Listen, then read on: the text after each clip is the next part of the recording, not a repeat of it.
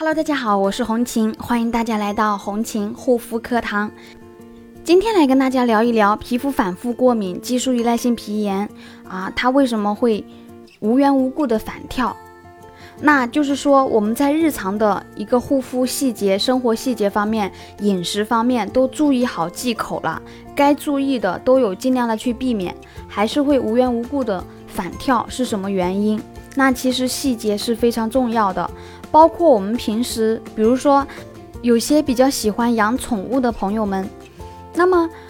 宠物呢，它并不会给我们人体带来什么伤害，但是呢，动物身上的细菌，它跟我们皮肤是不一样的。我们人体也有许多细菌，细菌呢，它也分为有益菌跟有害菌，动物它也是一样的。对于我们健康的皮肤来说，它是有一定的抵抗能力的。动物的细菌附着于我们的皮肤。啊，它是没有任何的影响的。那如果说你是屏障受损、激素依赖性皮炎的肌肤，面部的菌群本身就有失调的现象，那么这个时候动物所携带的一些细菌类的在你的肌肤上呢，跟你原本的一个菌群不协调，这个时候呢就会导致面部反复过敏。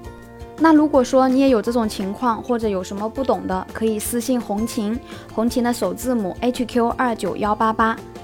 那如果说你在修复的过程当中啊，现在正是处于这种情况，那我建议呢，就是先给你的，先和你的宠物呢分开一段时间，等你的皮肤修复稳定了之后呢，再待在一起，这样子呢会比较好。好了，今天呢就分享到这里，感谢大家的收听，我们下一期再见。